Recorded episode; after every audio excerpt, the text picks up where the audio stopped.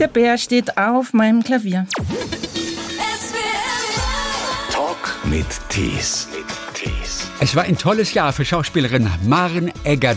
Wir kennen sie aus dem Kino, aus Das Experiment zum Beispiel, oder aber aus dem Kieler Tatort. Da war sie die Psychologin Frieda Jung. Aktuell in der ARD Mediathek zu sehen, der Film, der auf großes Interesse gestoßen ist dieses Jahr. Er steht auf der Shortlist für den Oscar als bester ausländischer Film. Ich bin dein Mensch. Sie spielt dort Alma, eine Wissenschaftlerin, die verbringt testweise drei Wochen mit einem humanoiden Roboter. Sie sträubt sich erst dagegen, einen Roboter mit nach Hause zu nehmen, aber die Faszination wächst dann doch. Marin Eggert hat als Hauptdarstellerin den Silbernen Bären bei der letzten Berlinale und den Deutschen Filmpreis bekommen. Hallo nach Stuttgart. Hallo, hallo. Ich hoffe, es ist okay, wenn ein Roboter die Fragen stellt. Nein, können Sie bitte ein Mensch bleiben? Ich habe, glaube ich, jetzt langsam genug von Robotern. Aber es sind empirisch die besseren Fragen. das bleibt noch zu beweisen. Sie spielen Alma, die Wissenschaftlerin, die testweise drei Wochen mit einem humanoiden Roboter verbringt. Sie sträubt sich erst dagegen, ja, einen Roboter mit nach Hause zu nehmen. Aber die Faszination, die wächst dann doch mal. So, ja, dieser Roboter, der ja sehr gut aussehend ist, ist ja auf ihre Bedürfnisse zugeschnitten und könnte der perfekte Partner sein. Und dann ist natürlich dieser Satz, auf den Sie auch immer wieder angesprochen werden aus dem Film, logischerweise beim ersten Kennenlernen, da sagt ja Tom, deine Augen sind wie zwei Bergseen, in denen ich versinken möchte, war das, glaube ich. Und dann dieser Blick. Äh, naja, das sind natürlich so Klischees, wo man hinten überfallen möchte. Ne? Und einmal ist er zu Recht skeptisch da am Anfang. Und wer möchte schon die ganze Zeit irgendwas gespiegelt bekommen, von dem dann behauptet wird, okay, das bist du und das wünschst du dir. Das, ähm, da ist einmal zu Recht skeptisch und ich kann das auch sehr gut verstehen. Wie sehr haben Sie an diesem Blick gefeilt? Wie viele Takes gab es? Ich glaube, es gab da tatsächlich einige, wobei das nicht an dem Blick selbst lag, sondern äh, auch, äh, es war auch ein sehr großes äh, Bohu, Tohuwabohu drumherum in diesem Ballsaal, wo wir das gedreht haben. Ja. Ähm, insofern ja, aber der musste natürlich sitzen, ist klar. So, da hat Maria auch, äh, Schrader auch nicht locker gelassen. Okay, was war die Beschreibung im Drehbuch? Wie sollte dieser Blick sein? Äh, ich muss mich erinnern. ich weiß, es ist so lange her ich weiß, ich weiß nur noch, was wir so als Hintergedanken hatten, nämlich so, ja, natürlich sowas wie, es kann doch jetzt wirklich nicht wahr sein, ich will jetzt auf der Stelle weg hier. Ja. Ich, wer weiß, vielleicht hat Ihnen dieser Blick den silbernen Bären gebracht. Das ist, kann sein, das kann ich natürlich nicht beurteilen. Gell, manchmal ist es, ich glaube auch bei so Oscar-Preisen, wenn jemand bester Hauptdarsteller oder Nebendarsteller wurde, eventuell war es auch manchmal eine einzige Szene, oder die die Jury dann überzeugt hat. Wobei der Blick ist jetzt ein bisschen wenig, das naja, ist mir schon klar. Aber ja, ich meine, man kennt das ja selber, wenn man so an Filme denkt, die man gern gesehen hat, so dann fällt einem oft ein bestimmter Moment ein mhm. oder irgendwie eine bestimmte Szene, das stimmt schon. Also gut, dieser Roboter ist ja auf ihre Bedürfnisse zugeschnitten, also nicht auf ihre, aber auf die von Alma, mhm. äh, die Rolle, die sie spielen. Und es ist natürlich ja auf den ersten Blick erstmal eine schöne Vorstellung, ach guck mal, den Mann so zu programmieren, ja, wie man ihn ganz gerne hätte, so dämliche Anmachsprüche, einfach, einfach weg. Auf welche Eigenschaften bei Männern könnten Sie wirklich verzichten? Äh, Gute Frage. Also ich habe es nicht so gern, wenn man mir irgendwie ohne, ohne Punkt und Komma äh, versucht, die Welt zu erklären. So, das muss ich ehrlich zugeben. Äh, ähm, Mansplaining. Genau, Mansplaining ist der Begriff dazu. ja. äh, ich weiß nicht, aber wer mag das schon? Ja. Äh, mögen wahrscheinlich Männer bei Frauen auch nicht, wenn ja. sie die Welt Ich glaube, erklären. das mögen nicht bei Männern, bei Männern. Vielleicht, ja. Genau. Äh, äh, ansonsten, ich bin eher ein Fan von äh, Ecken und Kanten, muss ich mhm. ehrlich sagen, mhm. und äh, kann auch Fehler lieben. Äh, ich, mir fällt jetzt auf Anhieb gar nichts ein, was ich irgendwie wegradieren würde. Ja. Und bei Frauen, was glauben Sie, was würden sich Männer bei Frauen wegwünschen?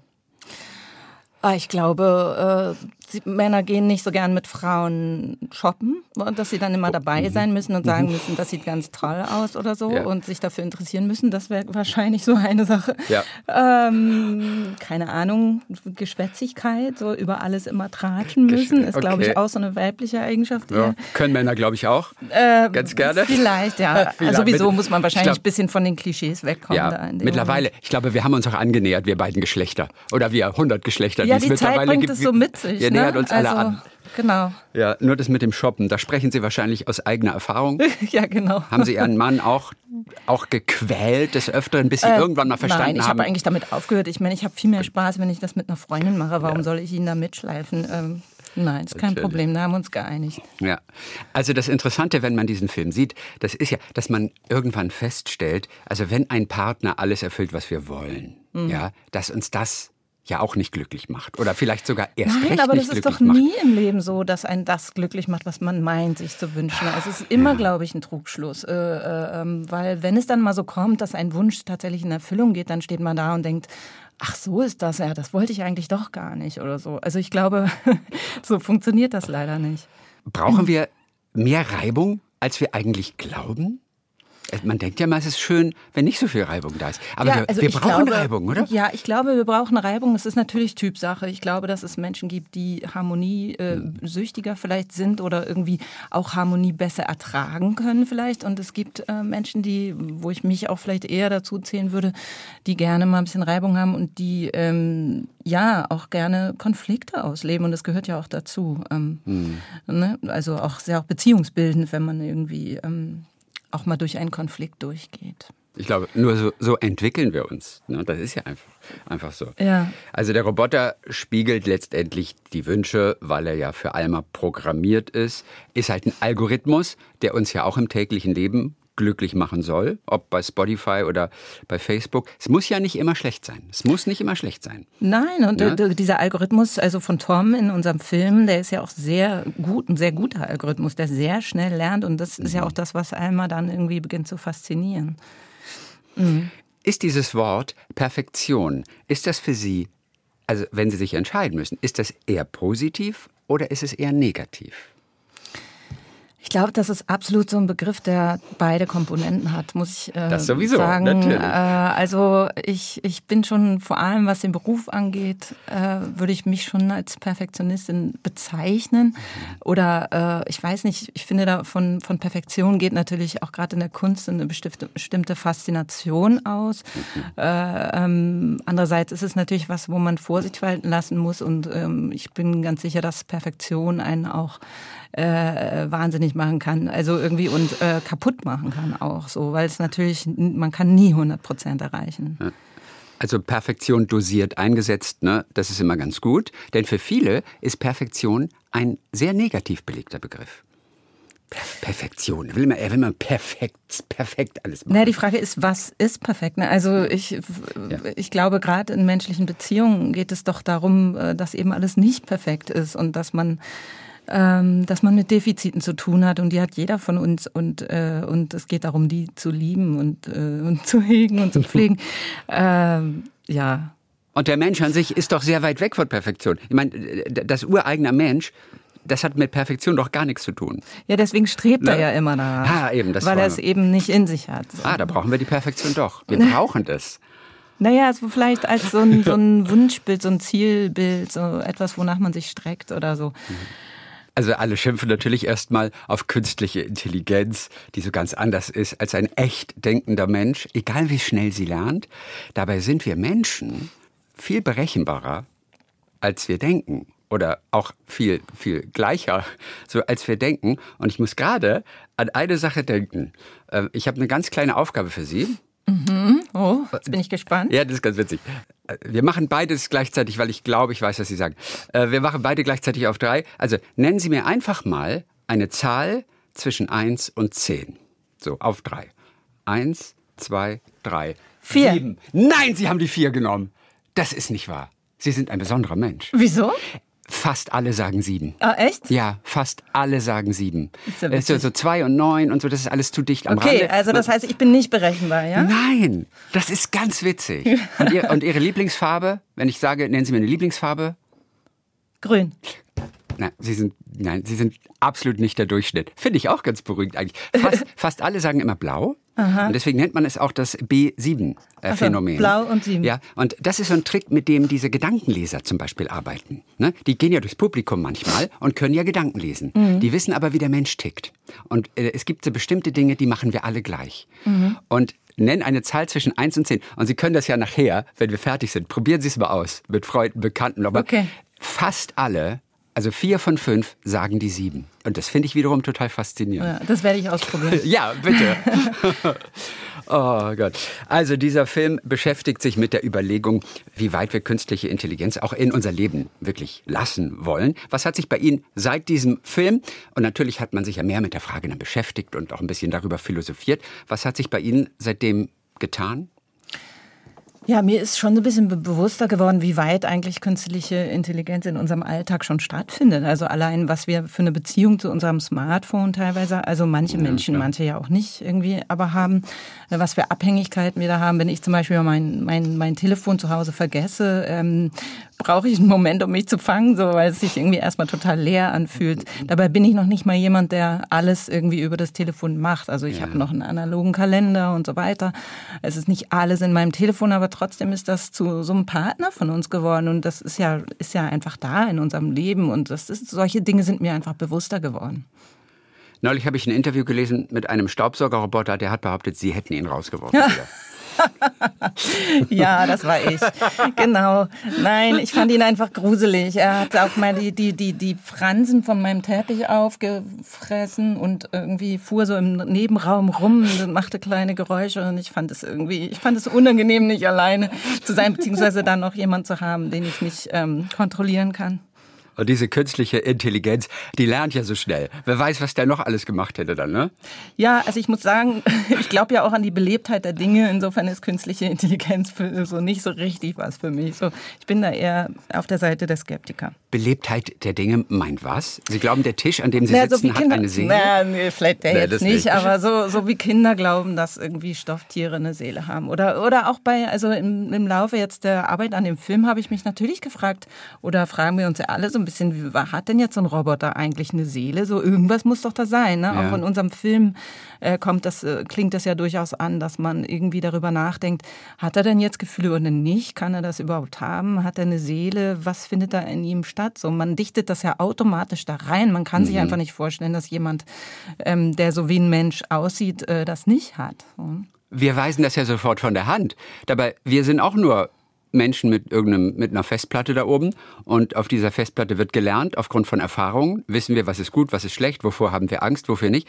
Letztendlich ist das einem Roboter sehr ähnlich. Irgendwie, ja, ich glaube ne? nicht, dass wir Menschen so komplett berechenbar sind. Ich glaube schon noch an das, was immer, wie man das jetzt immer nennen will, irgendwie, dass da noch irgendwas ist, was wir ähm, nicht so ganz genau wissen. Sie haben ja auch das Gegenteil eben bewiesen. Also ein, ein Gedankenleser würde an Ihnen verzweifeln, weil Sie die vier gesagt haben. Das ist jetzt ein bisschen übertrieben. ja. Aber okay. Ja. ja. Und trotzdem ist interessant die Frage, könnte man sich rein theoretisch in einen Roboter verlieben? Warum verlieben wir uns überhaupt? Sie sind ja wissenschaftlich sehr interessiert ne? und auch an der Biologie. Mhm. Damit beschäftigen Sie sich auch privat mhm. eigentlich ganz gerne. Ja, warum verlieben wir uns? Ähm, ich glaube, dass es, also ich kann es jetzt nicht 100 pro erklären, ja. aber äh, ich glaube, dass es auf jeden Fall sehr viel mit uns und unserer äh, momentanen Situation zu tun hat. Ob das Bedürfnis, ob die Möglichkeit überhaupt da ist, sich äh, für ein Gegenüber zu öffnen, ob man, ja, ob man offen ist, ob man ähm, äh, gerade eigentlich überhaupt bereit dazu ist oder was man in dem in diesem Gegenüber sucht. Das hat also sehr viel mehr, glaube ich, mit uns zu tun als jetzt mit wer genau da jetzt äh, des Weges kommt. So. Und wie viel Chemie ist dabei letztendlich beim Verlieben? Wir denken, es sind große Gefühle. Und, ja, aber ich glaube schon, Chemie? dass das von der Biologie so eingerichtet ist. Ich meine, die Biologie will ja dafür sorgen, dass wir uns einfach fortpflanzen, ja. nicht wahr? Also das, das muss man ganz äh, nüchtern betrachten. Und natürlich ist das ein chemischer Vorgang, der so vorgesehen ist. Damit, also ich meine, weil sonst, man merkt es ja, was nach ein paar Jahren dann für ein Streit ist, äh, wenn dieses, äh, wenn diese Chemie weg ist, ähm, ob man das dann noch macht, noch wagen würde, irgendwie so ein Kind in die Welt zu setzen zum Beispiel. Ja. Äh, da, bei nüchtern, nüchtern betrachtet würde man wahrscheinlich äh, ganz schön äh, Bammel kriegen. So. Ja. ja, da frage ich mich halt, kann man mit der Chemie dann irgendwie nachhelfen? Eben mit Chemie. Also, Ach so, also ganz darüber habe ich noch nicht nachgedacht. Ja. Äh, ich glaube nicht. Nun haben Androide den Vorteil, da kommt ein Chip rein und schwupps, das ganze Wissen der Welt ist drin. Was sollte wenn Sie ein Androide wären, was sollte auf Ihrem Chip sein? Also außer alle weiblichen Shakespeare-Hauptrollen vom Text. Ah, also wie Sie haben es ja schon gesagt, ich bin auch sehr wissenschaftlich orientiert und ähm, ich fände es schon, äh, also alles, was ich zum Beispiel in der Schule über Bio, Bio und Biochemie gelernt habe, würde ich eigentlich gern wieder wissen oder abrufen können. Mhm. Ähm, ich finde auch die äh, Welt der Mathematik sehr faszinierend und würde mich da gern freier bewegen können. Also ich würde wahrscheinlich so mir so die Wissenschaftsecke drauf schaffen. Sehr gut. Und das von einer Schauspielerin. Da ist auch nicht so eine Kombination, die wir häufig wahrscheinlich haben. Ne? Also auf der einen Seite Schauspielerei und dann aber so ein großes Interesse für Wissenschaft. Ja, also bei Musikern gibt es das häufiger, ne? So, also eine Verbindung zur Mathematik zum Beispiel. Mhm. Ähm, ja. Das stimmt, weil ja. Musik auch viel Mathematik ist einfach. Ne? Ja, Deswegen, genau. da ja. gibt es sehr, sehr viele Parallelen. Ja. Also dieser Film ist ja sehr viel, der ist durchaus philosophisch auch, er ist natürlich auch Komödie. Und bei Komödie ist ja das Faszinierende, dass sie oft sehr schwer zu spielen ist. Das hören wir immer wieder. Viel schwerer als vielleicht ein ernster Stoff. Warum ist Komödie so anspruchsvoll und warum geht es oft auch so ernst zu beim Komödiendrehen? Man denkt ja mal, die amüsieren sich die ganze Zeit mhm. und es ist einfach lustig. Ist es aber nicht. Nee, ist es aber nicht. Man muss sich sehr konzentrieren tatsächlich, weil es bei Komödie sehr oft ein Timing ankommt. Also auf einen bestimmten Rhythmus, äh, ähm, wie, wie de, die Texte gesprochen werden, äh, wie man Pointen setzt. Äh, da, da, das, das fordert ein sehr präzises Zusammenspiel und ähm, ja, und man konzentriert sich sehr und äh, um diese, damit diese Mechanismen greifen, das ist ja auch ein Mechanismus, der, äh, weswegen jetzt Menschen irgendwas lustig finden. So, ne? Mhm. Ja, und da, da muss man wirklich sehr, das ist so wie, ich vergleiche das manchmal mit Kochen und Backen, ehrlich gesagt, weil so beim Kochen kann man ja auch, ich koche sehr gerne und improvisiere dann immer und dann, wenn ich das nicht habe, dann tue ich halt das rein und so und es geht immer. Beim Backen geht es aber nicht, da muss man vorm Rezept stehen und wirklich sagen, äh, das muss jetzt wirklich 100 Gramm davon sein, sonst funktioniert der Kuchen hinterher nicht. Und so ähnlich ist es bei Komödie auch. Es muss einfach sehr präzise gemacht sein, damit es ähm, im Endeffekt äh, funktioniert. Ja. Also einen richtigen Experten für komödiantisches Spielen, den haben sie ja im eigenen Haus. Mit, so mit ihrem Ehemann Peter Jordan, mhm. auch Schauspieler, den wir kennen und der schon immer für diese, mhm. diese Rollen und, und diese Zwischentür, die ja auch bekannt ist. Was haben Sie von dem lernen können? Ich meine, Sie haben ganz viel auch Theater zusammengespielt und auch wer weiß, wie oft Sie abends sogar zusammen Abend gegessen haben. ja, also mein Problem ist, dass ich das leider nicht lernen kann, was er kann, weil er ah. ist einfach so ein, wie nennt man das? Er hat das so in den Bones, ja, sagt man ja. auf Englisch. Ähm, er ist einfach so, so eine Natur, eine Naturgewalt, äh, was, was Komödie angeht. Yeah. Und ich habe mir öfter versucht, äh, was abzugucken und versucht dann immer Sachen, so, ah, er macht das so, dann mache ich es mal genauso. Bei ihm lachen die Leute, bei mir nicht. Also es ja. ist wirklich mein Schicksal. Ähm, ich kann es nicht von ihm lernen. Aber Vielleicht, was ich von ihm gelernt habe, ist so manche Sachen sportlicher zu nehmen im okay. Job. So. Okay. Zum Beispiel, wenn was passiert? Naja, ich bin immer, ich bin jemand, der sehr viel grübelt über die Dinge und dann so eine Vorstellung so immer 100 Prozent, apropos Perfektion, ne, mhm. äh, machen will und, äh, und er hat mir wirklich öfter schon mal gesagt so, ja, lass doch locker und guck, was geht am Abend und es wird dann schon kommen und äh, mach dich einfach vorher nicht so verrückt und ja, ja über solche Sachen äh, habe ich über ihn sehr viel gelernt. Und helfen solche Sätze wie, jetzt mach dich doch nicht verrückt, es wird schon alles gut. Da frage ich mich, mich manchmal, helfen die wirklich? Hm. Beruhigt einen das echt? Kommt wahrscheinlich darauf an, von wem man das ja. gesagt kriegt. Also, weil in dem Fall, mir hilft es schon, ja, mhm. von ihm. Sie haben ja auch als Familie herausfordernde Zeiten hinter sich, ne? mit, mit diesen Corona-Zeiten und zwei Kindern zu Hause. Und dann noch überhaupt zwei Schauspieler. Zwei ja. Schauspieler und Familie. Das ist ja immer eigentlich das vorprogrammierte Chaos. Oder hat ja. Corona Ihnen mehr Quality Time ermöglicht mit den Kindern? Ja, das kann man auf jeden Fall okay. sagen. Also wir, wir hatten mehr Zeit zusammen, als wir wahrscheinlich sonst gehabt hätten und ich bin darüber sehr froh. Andererseits ist es natürlich ein Logistikunternehmen und äh, wenn man da nicht allzu begabt ist, dann ist es schon sehr herausfordernd. Ähm, ja, und Corona hat es natürlich nicht einfacher gemacht, weil natürlich ein Job dazukommt mit dem Homeschooling und so. Aber eigentlich insgesamt muss ich sagen, haben wir es ganz, ganz gut gewuppt. So.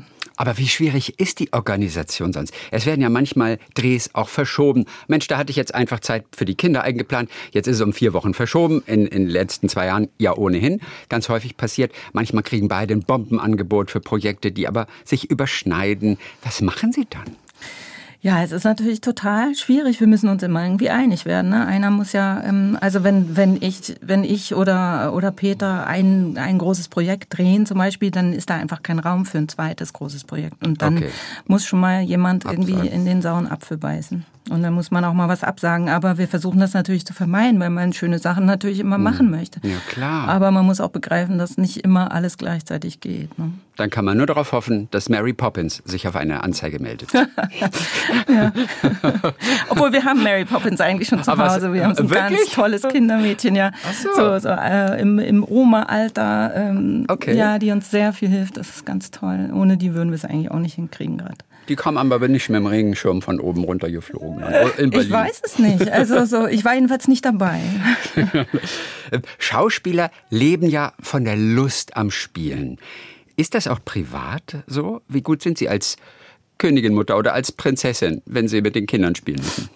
Haben Sie oh, eigentlich Jungs oder ehrlich Mädchen? Gesagt, ich, ich habe zwei Jungs und Ach, zwei also Jungs. mit Rollenspielen können Sie mich wirklich jagen. Also das muss ich jetzt hier mal bekennen. Äh, ja. Wenn es ans Playmobil-Rollenspiel geht, dann ähm, hm. muss ich echt passen.